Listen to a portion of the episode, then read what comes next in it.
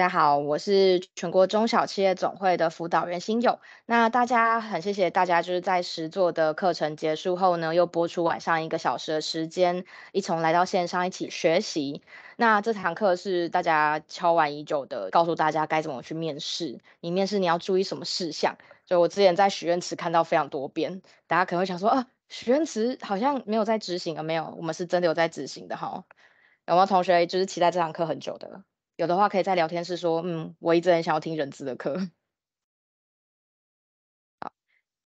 那我相信就是有的呃同学可能是新鲜人，就是可能刚毕，就是应届毕业生，就是直接进到我们计划里面，你可能还没有投履历的经验，但我相信也有一些就是呃已经出社会的同学，就是在。像像我有朋，我有同事，就是我我的朋友，他在投履历，可能投了一百封，可能回来的可有回应的大概只有五封，然后这五封五封信，然后去面试呢，可能只有一两间就是有上，或者是就都没有上了。那到底我们在投履历或是在面试的时候，我们除了原本的也呃原本除了一零四之外，到底还有哪些管道？然后或者是。嗯，到底面试的时候有什么样技巧可以？就是比如说五间五间让我去面试，我都全上。那或者是我在面对我的人生，我到底要选择什么样的工作？有些迷茫的同学，这堂课就都非常适合你。那就是我们今天晚上，我相信就是大家对于这些都蛮有蛮困惑的，所以我们今天就邀请到一位资深人资高敬璇来为我们分享。好，我是今天的讲师，我叫高敬璇。那今天想要跟大家分享的就是，呃，我在。面试这么多的人员之后，那同整了一些我看在他们身上看到的特质，然后跟大家对于求职这件事情有什么样的看法？那今天要讲的主题是求职的攻略与心心法。对，那我先大概简单的介绍一下我自己的背景。那我不是呃一个气管系或是人资系毕或是劳工系毕业的的同学。那我本来本来是念法律系。那我一开始的工作是做呃。金融保险业的法尊的助理，那因为在某些因缘际会之下，由部门主管转介到人资部去当人资的助理，那一路从助理开始成为，慢慢成为一个正式的人资人资同仁。那我过往服务过的呃行业有航空业，然后还有汽车业。那我目前是在呃跨国的呃纺织成衣业担任人资专员。那我最主要的工作项目会有像招募的任用。还有薪酬管理，然后跟呃协助公司做劳动法令的遵循，还有劳资争议的处理。OK，好，那以下是我呃简单的工作经验。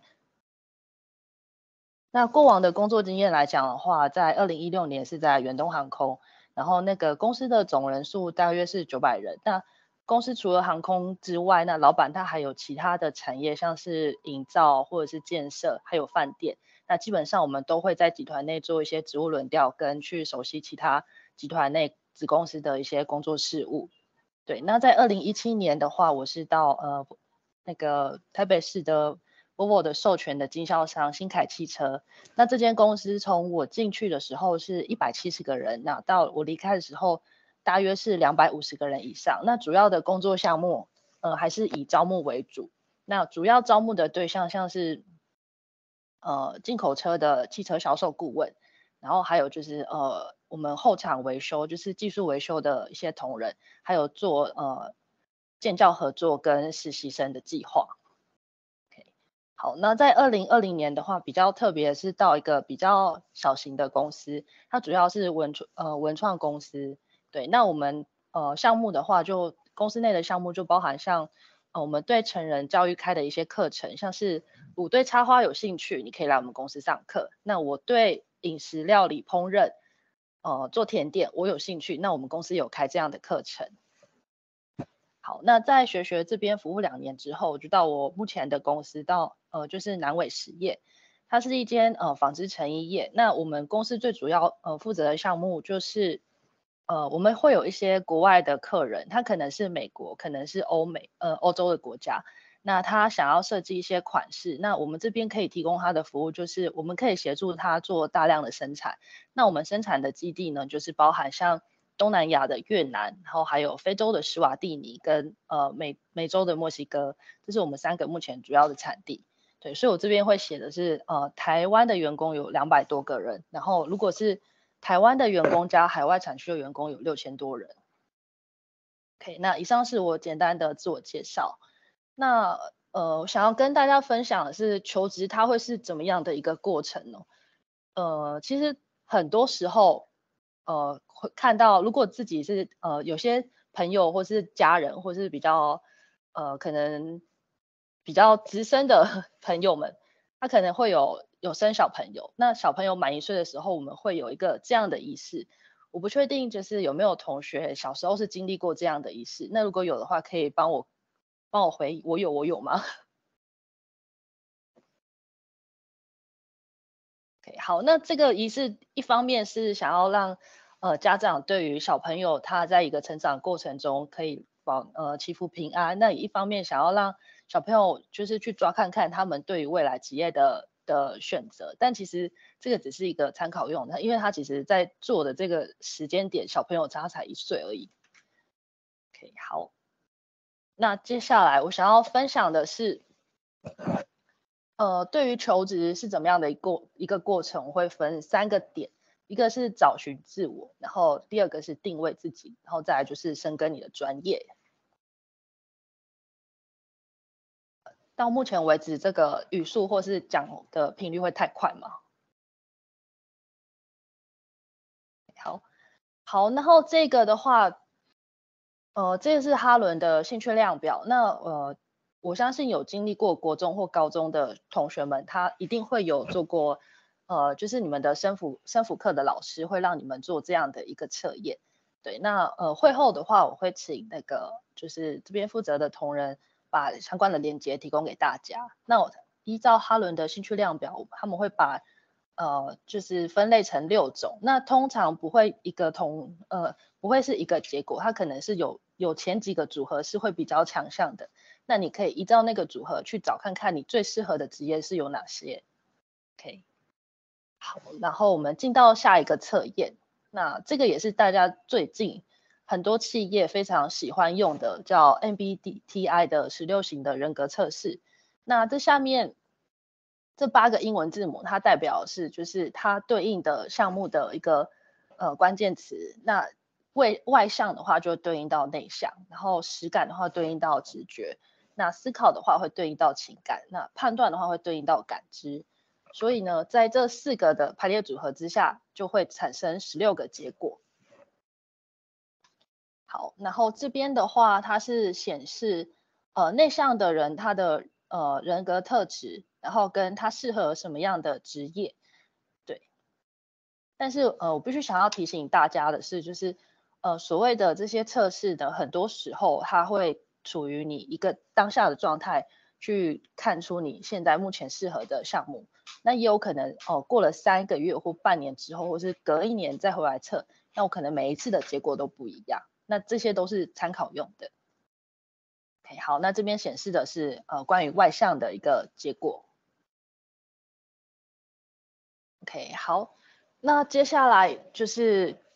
关于求职这件事情，一定会有人在你的身边给你很多建议，就是包含说，哎，你的外形还不错，你是不是很适合去当老板秘书，或是去考看看空服员，或是当 model，我觉得都不错啊。哎，就是你的英文也很好，你有没有想要看看去外商的工作？OK，我觉得这部分一定是很多人都会在你求职的路上给你很多方向跟建议。就连我自己呢，也会看到很多求职者他在呃找工作的时候呢，也会有这样子心里的声音。然后就是包含像呃我自己是法律系毕业的，一定会问说，一定会被很多家人问说，你怎么不试看看去考看看公职呢？为什么想要进入私人企业工作？那这两种选择都有它的对错，那公职也有它很稳定的地方，那私人企业它也有它呃必要的存在性。对，OK，好，那接下来一定会问的是，哦，你既然都到私人企业了，你怎么会想看看就是留在船产或者是在本土企业，不看看外商公司呢？但我觉得这部分呢，其实大家都可以依照个人的兴趣跟喜好，还有你向往的。的工作类型去试试看。OK，那接下来的话一定会有很多呃在求职的路上会遇到的很多的问题，就是诶，好像大家都很觉得科技产业还不错诶，你要不要试试看？对，那其实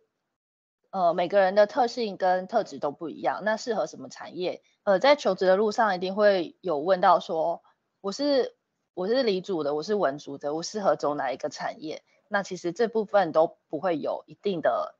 的答案。也有文组的同学，他进了科技业去做 PM，然后也得到不错的薪资跟他的个人成就。OK，好，那我们切下一张。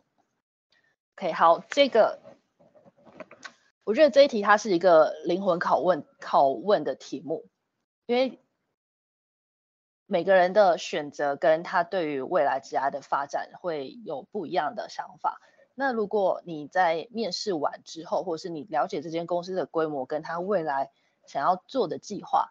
然后跟你同时拿到另外一间 offer 的时候，那我自己的选择会是，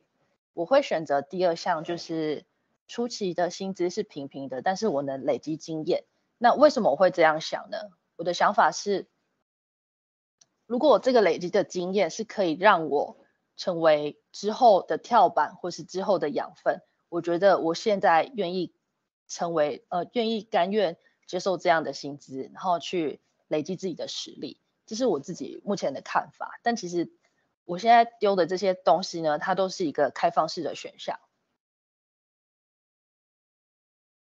OK，好，那接下来我想要跟大家分享的这本书，就是有兴趣的同同学，你可以去图书馆借，或者是呃到书店去买来看。对，它是一个日本人写的书，那他把那个生存的意义写呃用四个圈圈把它做成分类。对，那呃如果我做到喜欢跟热爱的事情，又是我擅长的事情，那我付诸的就是热情。那如果是我喜欢、热爱的事情，而且是世界又需要我的事情的话，那就是我的使命。那如果是别人付钱给我做的事情，然后是世界会需要做的事情的话，就是职志。那我目前呢，呃，作为一个人资的同仁，那我目前最擅长的是就是呃，公司提供给我的专，呃，我提供给公司的专业，然后也是公司会付钱给我的做的事情的话，就是我的专业。那如果这四个呃，就是这四个圈圈里面的这四个项目组合起来的话，就是呃我最大的生存意义。对，我觉得这本书大家可以去找来看。好，然后接下来想要跟大家分享的常见的求职管道。OK，好，那大家知道的这个是。我刚开始找工作的时候，我四个人力银行我都有注册。对，那但是以企业端来看的话，其实一零四它是最多企业在这边做做征才的。那其实它的 base 量也蛮大的，就是如果你要以一个求职者在找工作，你要去找到的项目跟工作类型会更多。对，那这三间的话，其实都有各有不错的的一些公司在里面刊登，但我是建议。如果是初期找工作的同学，你可以一次注册这四个，然后把你的履历整理好之后，同步在这四四个人力银行里面去去找寻。OK，好，那接下来要介绍的是呃那个 LinkedIn 跟 CakeResume 跟 Urate。对，那呃我先介绍 CakeResume 好了。OK，那我先开这个画面给大家看。它有点卡，OK，然后它是一个台湾的呃人人才的网站，然后你可以在上面就是做你的作品集，然后你也可以在上面编辑你的履历，然后它也有免费的履历工具，那你可以编辑完之后把它另存成 PDF 档，OK，那我们这边可以看一下它最近的一个主题。就是呃所谓的职涯博览会，然后它呃这边的话其实也可以去做参呃参观，对，然后这边的话找工作，它比较多会是新创跟软体业或是科技业的公司，对。那我这边随便点一个，看一下软体，然后地点的话，我选台北市。对，然后对，然后往下拉就可以看到他目前呃针对他所需要的职呃就是各公司所需要的职缺，他呃一些简单的曝光，然后包含他薪资揭露，其实就放在放在搜寻页的。的结果，其实你可以很快知道说，哎，你如果是以薪资为导向的同学，你要怎么样去快速投递你的履历？对，OK，好，那这是 Kakerisme 的介绍。对，那 Urate 的话，它也是跟 CakeResume 差不多一样的，比较比较新的人力的人才网站。对，OK，那它比较跟 CakeResume 比较特别的话，就是它还有就是呃日商或是日文相关的职缺。好，然后再回头，呃，我们看到 LinkedIn 的部分。OK，呃，我这边先看一下，呃，它是一个全球性的网站，就是如果您的英文就是蛮特，呃，该说英文不错的话，我觉得可以试着看看说，在 LinkedIn 上面找一些可能是让外商工作的的职缺或是实习的机会。对，OK，然后其实有蛮多黑 hunter 喜欢用 LinkedIn 去找看看他们呃，就是帮客户找人选，这是一个增加自己曝光的机会。OK，好，那接下来讲到呃，因为刚才有讲到有 hunter，那 hunter 的话是这台呃这三间是目前台湾比较知名的的企业会用的一些 hunter，那一样我会 demo 一些画面给大家看。OK，好，那如果你是已经有工作经验的同学，那你可以试着在 Hunter 上面去看看，说他有哪些职缺，然后你也可以在呃 Hunter 的公司，呃，就是这个网站上面上传自己的履历。那我先看一下目前的职缺，他也会按照职缺去做分类。那我先看一下。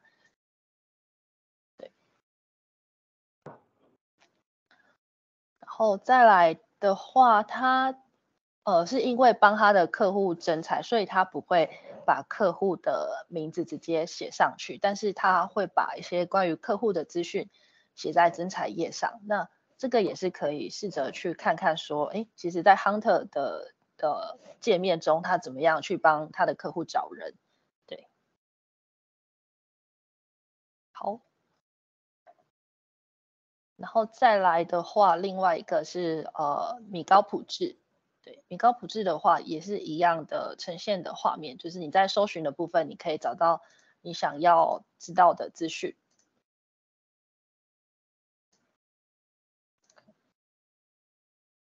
再来的话，一样就是呃也是 Hunter 公司，那也是可以从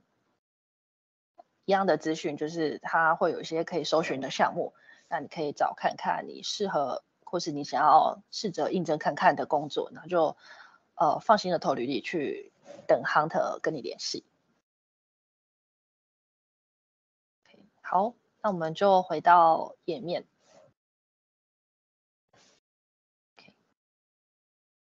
好，然后接下来是。呃，想要跟大家分享，如果是我是一个刚毕业的学生，然后我想要尝试呃人资的工作，那我对人资这份工作还不是这么的了解的话，我可以除了去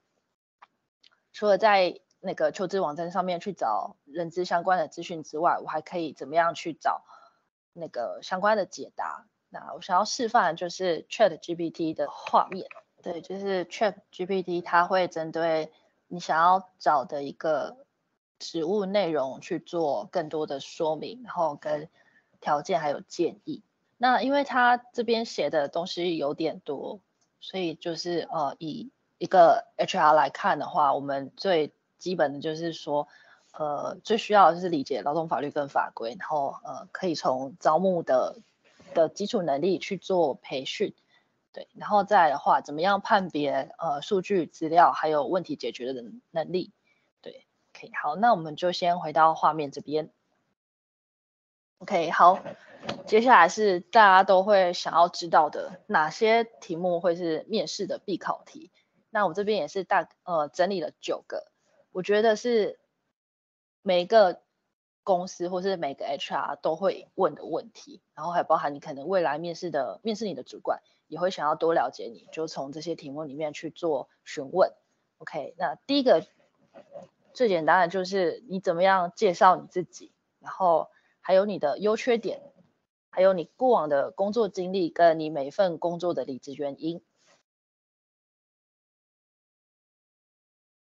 好然后再来的话，想要了解就是你过去的工作经验中，呃，最有成就感的事情。那如果是还没有工作的同学，就是你可以，呃，不管是你自己的社团经验，或是你的打工的经验，都可以做作为分享。OK，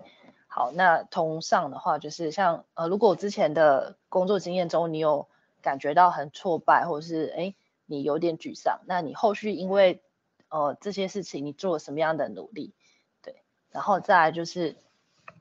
想要了解求职者的求职求职者的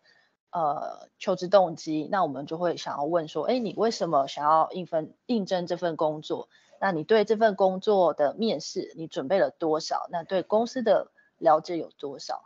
对，然后再来的话，我们也会想要了解说。一个求职者，他对于自己的职涯的规划，包含短期可能三年内，那中期是三到五年，那呃长期的话就是五年以上。你对自己的看法跟你想要努力的方向有哪些？那这这个题目，哎，这个答案对一个公司来讲话，它呃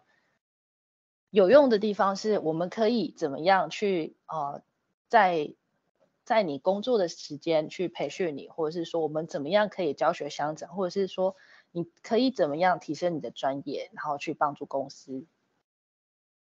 OK，好，接下来也是我自己准备的一个部分，呃，求职的避雷针。那通常我们在找一份工作，除了除了看人力银行的网站之外呢，也会看所谓的 PTT，或者是说像呃比薪水，或是面试去这种那种薪水揭露，或者是说呃关于面试的一些结果的网站，对，那我这边看到想要分享给大家的就是，呃，避雷针，就是这个，呃，像劳动部的话，它会各各县市政府的劳工局他们会定期做一些劳动检查，那如果有一些公司单位。呃，有违法的状况的话，它就会被揭露在这里。对，那大部分的话，其实你可以看台北市。然后这边搜寻，像最近的 Me Too 的运动，蛮多的，所以我可以看一下哪些公司会会是有以前或是目前是有违反性别工作平等法。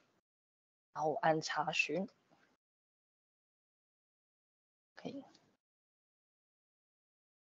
好，那这边会有这个像呃没有尽到就是性骚扰工作的呃防治的义务，对，OK，好，然后还有就是呃同仁要申请那个家庭照顾假，就是呃被公司拒绝，然后而且有可能因为他申请家庭照顾假，那公司对他的劳动条件或是他的奖金或是他的津贴有去做任何的处分。好，对，就是同学如果想要知道说你想要应征的这间公司有没有呃违法的太样的话，其实你可以从这边去看看，对，然后你看完之后再决定说，哎，你是不是真的有去想要去投履历，或者是说你真的想要去那间公司上班，或者是说，哎，这间公司它虽然被罚了，但是它已经有针对它被罚的事项有做改善，那你觉得你是放心的？那我就就放心的去投履历也没有关系。OK，好，然后另外一个部分的话，我想要跟大家介绍一下，就是呃，如果我真的进到一间公司，然后有不小心，呃，也不是说不小心，就是有真的发生了所谓的劳资纠纷的话，我怎可以怎么样去就是救济我自己的权益？对，第一个事情的话，除除了跟自己的主管做反映之外，你可以跟公司的 HR 去做反映。那如果呃反应都没有任何的的措施或是任何的回应的话，那我们就可以假设我现在是在台北市政台北市的公司工作的话，我就可以到台北市政府的劳工局，然后找到这边劳动服务，这边有个所谓的劳资争议。后个劳资争议的调解与仲裁，那我觉得最快的方式的话，就是拨一九九九，然后由他们的电话客服专线帮你去做相关的资讯的整理跟分流，还有就是收集相关的资讯。对，好哦，OK，好，那我今天讲课的速度会有点快，还有。哪些呃，还有同学有哪些疑问想要做提问的呢？就我想询问，就是在你的职涯过程中，有没有遇到过很很需要避开的，就是求职求职动作？很需要避开的求职动作，就是你遇到过最夸张的？最夸张的，嗯，呃，基本上我觉得穿着得体是必要的。就是去不要穿短裤跟穿吊嘎去面试。你遇到有人穿吊嘎去面试？穿吊嘎是不不至于啦，但是穿短裤或是过于暴露的衣服的话，我觉得其实还蛮不 OK 的。对，OK，好，我这边有看到一个同学，他问到期望薪资待遇的时候，怎么样回答会比较好？OK，好，那以公司的角度来看的话，其实我们对于每个职位它会有不同的薪资的设定。假设可能是一个行政职的工作的话，我们可能设定是三万到三万五之间。那你可以依照你自己的工作的水平跟经验，还有你自己对应到你自己的生活所需，然后去评估看说，呃，你自己给自己的薪资待遇的 range 是多少。那讲到这个同学有在询问的部分的话，那我这边想要提供给大家一个网站，它是一零四的薪资情报。那我可以用这个去搜寻看说，目前呃有在一零四上面的征才的各公司，他们在呃就是薪资上面来讲的话，他愿意提供给新鲜人多少？那我用职务类别选哦。好，我找一个就是最近比较红的工作好了，小编，按确定，然后按搜寻。哦，这个可能职缺比较新，所以它样本不太够。对，那以小编的工作来讲的话，如果你的年资的话，那目前呃蛮多企业它会开在三万一到三万八之间。对，然后目前职缺的话是一百七十个。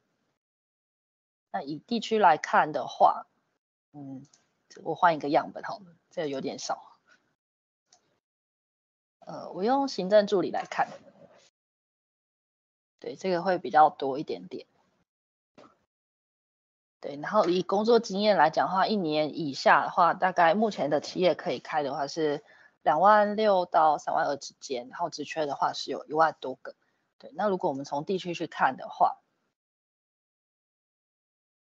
呃，台北市跟新竹县市是，还有台北市跟新竹县市是比较愿意给到三万以上的的工作，然后以台北市来讲的话，它是职缺数最多的的，就是行以行政助理来看的话，它是职缺数最多的。OK，然后以学历来看的话，那各公司要求的学历的。话基本上就是呃高中以上的话就有开缺了，OK。那看公司规模的话，那、因为行政助理其实不要看它只是一个小螺丝钉，其实它对于每间公司来说，呃是必要存在的。OK，好，那以上就是薪资情报的部分。好，我有看到一个同学的问题。但是问说，如果要讲一个自己的缺点，要怎样回答会比较恰当？就是不会说是致命伤，然后觉得或者是觉得就是讲太烂。就问这个问题，公司的用意到底是什么？这个用意嘛，通常我们会想要知道说，诶，你知道自己有这样的一个缺点，那你对于这个缺点在工作上的反应来讲的话，呃，会有什么样的影响？然后再来是，你怎么样自觉到说，哎，你有这个缺点，然后你可以在工作上面做一些避免，是一个避免错误再重犯的概概念。那有问说求职平台有没有小秘诀让 HR 眼睛一亮的方法吗？眼睛一亮的方法吗？嗯，这一题的话，呃，我觉得这一题要分两种求职的状态来看，一个是，一个是你还没有工作经验，对，然后一个是已经有工作经验，对，那。如果是还没有工作经验的话，我是建议说你在自传上面，你可以多写一些，就是关于你过往的社团经验，或是你在学业上面的成就。对，好，那如果是你已经有一些相当的工作经验的话，呃，我我会觉得说你在每一天的工作，你要去记录看说你自己做了哪些事情，然后尽量可以数据化去整理说。有哪些东西是呃可以被客观呈现的？像呃，如果是以作为一个 HR 去做招募的话，我们都会去记录说，我今天看了多少履历，然后我邀约了几个求职者，然后我实际有电话拨打几个，那我今天实际邀到的有几个？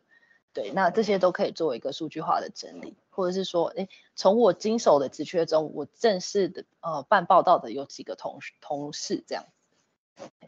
好，那有一个。同学是说投了非常多履历，但都没有得到回复，那要怎么样修改会比较恰当？突然变成履历课了。这一题的话，我觉得可以实际看到你的履历之后，才有办法去做回复。因为其实每个人的求职的状况，或是说他的背景都不一样。那如果你真的想要呃改这一题的，呃想要做履历履历上的增进的话，我觉得你可以。呃，直接寄到我的信箱，然后并注明说，哎，你是哪一天上课的同学，然后我再帮你看相关的呃修改的建议。那这样表示你的我的信箱会炸掉吗？对，我我、oh. 我有我有这种感觉。OK OK，好，好，有有兴趣的都可以做相关的讨论啊，对，或者甚至说你想要跟我约时间做那个电话讨论，我觉得都 OK，对。很大的 bonus。哎，好，我看到一题问到你的梦想，这一题面试官核心想了解的是什么？我觉得这一题其实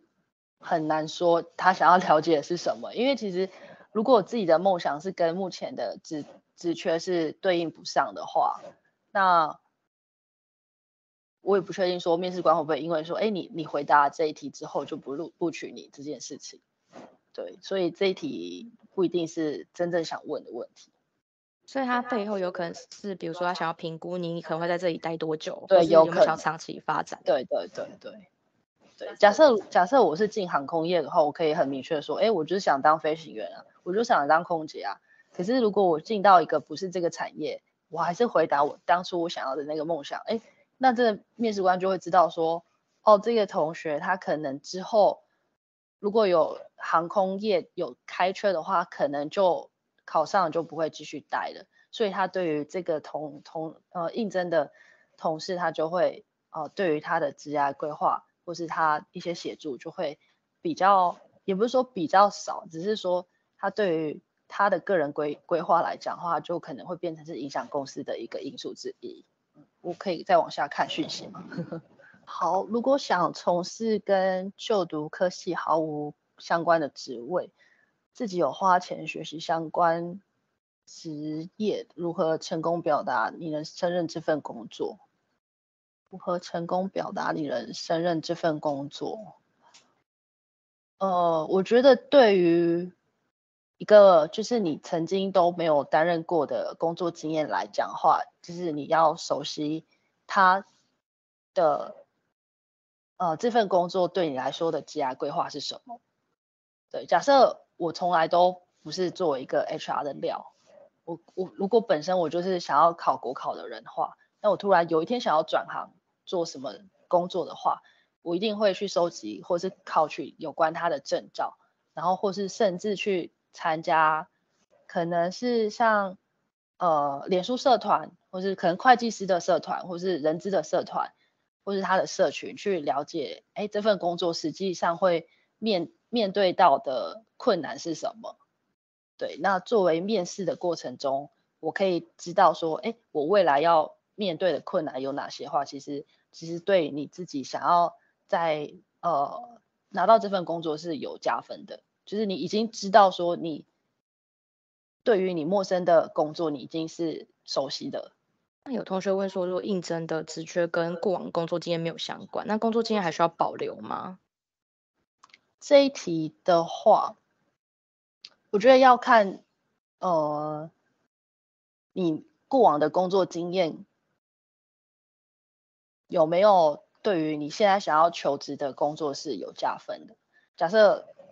假设我以前的正职工作可能是麦当劳的的柜台或是店经理之类的，那我之后想要去呃走向内勤的工作，对，那我在麦当劳的工作经验我要把它放掉吗？可能我做了五年呢，那如果都没有写上去的话，别人会不知道我以前有在那样的一个环境工作过。那这样的环境对我的下一份工作有什么帮助？对，第一个是我面对客人的时候，我可以快速处理他们的需求，然后快速的回应。我也可以细心的去辅导我底下的的组员们，然后去协助他们。呃，在工作上的困难的时候，我可以去协助跟立即的回馈。对，那你有相当的相当的细心跟领导能力，那对于你未来的工作其实是有加分的，所以我觉得这个要看你的过往的工作经验，然后跟你想要对应的未来要面试的职缺有没有一点点关联性，或是你没有关联性，你要把硬拉成有关联性，我也觉得 OK。哦，看到他的题目了，原本是工读生，然后应征的职缺是软体工程师。好，那工读生的类型的话，可能也要看一下。对，那基本上台湾软体工程师也是很缺，然后你也可以试着看看说有没有一些工作，它其实是可以接受新鲜人的。如果有不同领域的证照，保险、机器学习工程师，我觉得这一题也会很需要看公司他们对于求职者他有多才多艺这一部分。的想法，那我自己看到的时候，我其实我不会特别觉得说，哎，这个同学他是不是还没找定自己的方向？也许是他的兴趣，或者是说他现在还在摸索。所以，我这个呃，对于这一题的题目的话，我其实会比较采开放的态度，就是说，你现在呃愿意花钱花时间累积起来的证照，都会变成你未来。呃，你工作上的养分，或者说你未来想要独立开业，成为一个托托育的的托婴中心，我也觉得，哎，其实也不错啊。你已经有累积相当的经验了。对。被面试官问对公司有什么想理解的问题或是疑问，有没有推荐什么问题可以问？推荐的问题吗？OK。好，第一个就是，呃，如果公司有开缺，一定会遇到两种状况，一个是我原本的人要走了。要离职我，但是我现在我部门工作就这么多，然后我必须要有人进来接替这些工作，这个是离职待补。然后再的话，另外一个就是呃工作的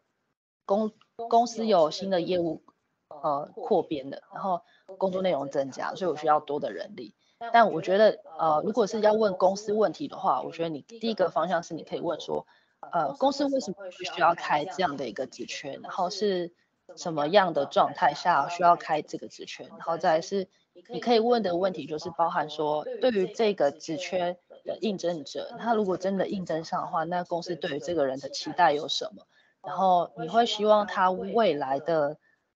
短中长期的规划是什么？就拿我们刚才稍早有提到的问题，就是面试的必备问题，就是这个。未来的职涯规划，你也可以反问公司说：“哎，公司对于这个人选有什么样的职涯安排？”对，可能我可可能我是我在跨国企业的话，就有可能说：“哎，如果我在呃其他产区有缺人资经理的缺的时候，哎，就是刚好你这个人呃绩效表现不错，而且你外文能力不错，哎，你就可以去试看看有没有外派工作的机会，对啊，就是你可以过看看说公司对于这个职缺有什么样的短中长期的规划，对，或是说，呃，公司未来呃一两年内有什么样的新的计划或是想法，对，以上我会，以上两个问题是我比较。习惯在面试的时候会这样问公司，对，也会有一些求职者是这样问公司的。那个主持人私心想问，那如果问就是一些福利待遇啊等等的。嗯哼。呃，这个部分的话，通常，呃，HR 会在面试的场合中讲。那如果如果有漏听到的话，我们在发 offer 的时候也会口头电话讲一次。对，就是包含说可能三节奖金，然后呃有没有服委会的运作，然后在年薪的计算的比例是怎么算的？对，我们都通常都会在电话中或是在书面文件中再特别注明一次。然后另外一个我想问的是，就是因为就我知道你之前的工作，其实，在像航空业啊，或是在 Volvo，其实都要就是看非常大量的履历。在看这些履历的时候，哪些履历是为你立刻就是觉得，哎，这个人我想约他来？有哪些就是嗯要件？要件吗？或者是有哪些就是你看到有要件缺的，就立刻把它删掉？我觉得这两个行业，如果以你需要面对服务客人的话，其实是要 要件第一个，其实颜值会会是第一个，但其实这不会是呃一个专业的 HR 要做这样的事情。我们会看说他有没有相关的经验。对，那如果是航空业来看的话，空服员他有经验没经验都会招。对，那空服员招的话，我们都会以大型的招募去做人选的征才，就是我们会。那个排的时程会比较长，然后面试的关卡有五到六关左右，对，这个会比较特别一点。那我们就拿汽车产业来看的话，假设我要找的是，嗯，一个汽车销售顾问，那我会先看的的点是，他有没有销售的经验。对，那我之前的公司比较特别，就是他不一定要有卖车的经验，即便你做呃 B to B 的业务，或是 B to C 的业务都 OK。对，呃，你就算没有销售，没有汽车销售经验，我们就愿意把你当白纸去做栽培，我们我们其实都蛮欢迎的。对，然后再来是你怕不怕生，会不会呃面对客人你就会紧张到手抖啊，或是你整整个面试过程中你没有展现出你应有的自信。好，那还有什么想要询问的吗？那如果就是。呃，在这一次的课程中，你没有呃想到你想要询问的问题的话，那其实你都可以跟那个客服小小老师说。那我会针对嗯有问题的同学，然后去做一一的解答。有面试到几间，然后需要等其他结果要怎么表达？我这一题我自己来看的话，我会去评估一下我手边上目前有哪几间公司去。我真的想要谈，然后我也想要去那那间那间公司工作。我会先跟第一间拿到 offer 的公司说，你再给我几天或是几天的时间，然后去下下决定跟下结果。因为其实每一间公司它的面试的流程长短不一，有的可能从一面到二面就是两周或一个月左右就过去了。面试安排面试的时程的话，如果你是一个呃目前待业中的话，我是建议说你在两周内就把你想要谈的公司都先谈完，会比较 OK。那如果是一个求职者的话，你就是呃可能一周谈个一两间就还可以了，就很紧绷，因为其实你上班也不太好请假。诶，我其实之前的公司我在入职的时候，其实都会做那个心测验。其实就是性向测验，性向测验，嗯嗯，我其实很好奇，就是在人资做性向测验，它的呃决定性到底是什么？因为性向测验其实是可以编造。性向测验的话吗？因为刚才有讲到，就是像蛮多企业会用 MBTI 或者是说 DISC，然后就是这两个目目前是比较主流的，因为其实。呃，看性向测验有一部分是我们真的想知道说，哎，你大概目前是什么类型？然后再来就是如果你是呃有些类型，它其实是蛮有潜力是可以成为主管的。那如果呃聘用你之后，我们能是不是能把你栽培成我们的呃主管的接班人？这个也是我们会考量的点之一。对，然后再来的话就是哦，纯粹只是想要看看说，哎，你在我们公司里面总体来说，你的性向测验的结果大概会落在哪个位置？对，那刚才有看到同学有所谓的智力测验。对，那智力测验的话，我觉得也会需要看你应征的工作项目跟内容，因为像，呃，我之前待过一间公司，他在呃找财务会计的时候，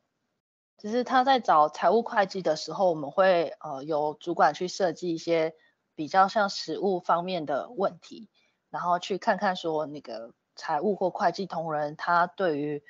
呃这个。解题的技巧跟他实务碰过的的项目或他了解程度有多少？对，一直从一个呃求职者对于解题的功力就可以知道说，诶，他对于呃过去的工作经验他熟悉的程度有多少，或者说他哪些项目是没有碰过的？对，那呃还有一种智力测验就是可能考你空间逻辑啊、数学题的，对，这种也也是有了。那那个就比较偏专业项目了，这个就。哦，好像在学校也比较，就是看你的职位。可是我看我之前有面试过一间是真的考智力测验，然后他智力测验就是可能像那种盒子形状嘛，他把它摊开来，然后去看说，哎，你那个哪些面是它这个面是要对应到哪个面的那种智力测验，或是考逻辑问题、数学题啊这种。对啊，就是各种。公司都会有各种不同的智力测验。另外一个我想问，就是除了呃有一些公司它可能有一些劳，就是在网站上是有公布说它是有一些纠纷的。那假设在面试的时候遇到什么状况，就会建议就是同学可以要就是赶快闪，赶快闪吗？我觉得第一个，如果是作为一个异性，然后可能在同一个空间里，他对于你的已经开始动手动脚，或者说他在言语上面已经不礼貌的话，我觉得你可能要试着去结束这个这个面试。对，对，这是我作为一个女性，我其实会比较 care 的点之一。然后再来就是，如果再来的话，你其实也很难从面试过程中去看到说他有没有发生过就是违法违法的事件。但你可以听看看，说，哎，他对于某些言谈中是不是有夸大其词？就是说，哎，哦，不对，那个就可能说，哎，我觉得我们公司都很守劳基法啊。然后你可能就诶稍微想了一下，对，然后或者是说你问到福利事项的时候，他可能面有难色这种的，对，或是他可以很直接的明讲说，哦，我公司就是没有年终，对，有些公司比较开放一点，但不是每一间公司都这么开放。对，然后求职避雷针就是除了刚才看到的违法事项，再来就是另外一个就是比薪水跟面试区，哦，也是一样找给大家看的。看面试区好了，我搜寻，先找一下，我有我找一间已经不存在的公司，比较不会有争议。对，这个是他们会分享呃之前面试的心得。对然后，因为这间公司在二零一九年十二月就不存在，所以我现在看这些资讯，就分享给大家。这些资讯其实比较不会有争议了。他们会分享说，呃，就是整个面试的过程。那呃，你想要看到这些内容的话，第一个就是登录注册，然后再就是你也做一个面试结果的分享者，然后你就可以看到更多资讯。这是每个人在面试的评价。那另外一个的话。就是比薪水，他可以看到，可能是现职的同仁，也有可能是呃已经离职的同仁，他会分享说，呃，这整整个公司呃工作起来的感觉有怎么样？对，然后呃这个就是真的是工作量有点大，加班频率有点高，对，但是因为每个工作项目都不太一样，所以就是每个人分享的有好有坏。对，我觉得可以综合评估，看说，哎，你找这间公司的什么样的职缺，然后去查询的话会比较精准。嗯，OK，好。对，以上是两种，你可以再多两种避雷的方式。看起来还是时间其实也差不多了，那我们今天课程就到这边，那就很谢谢高金轩老师来，然后就是我们这边来为我们大家上课。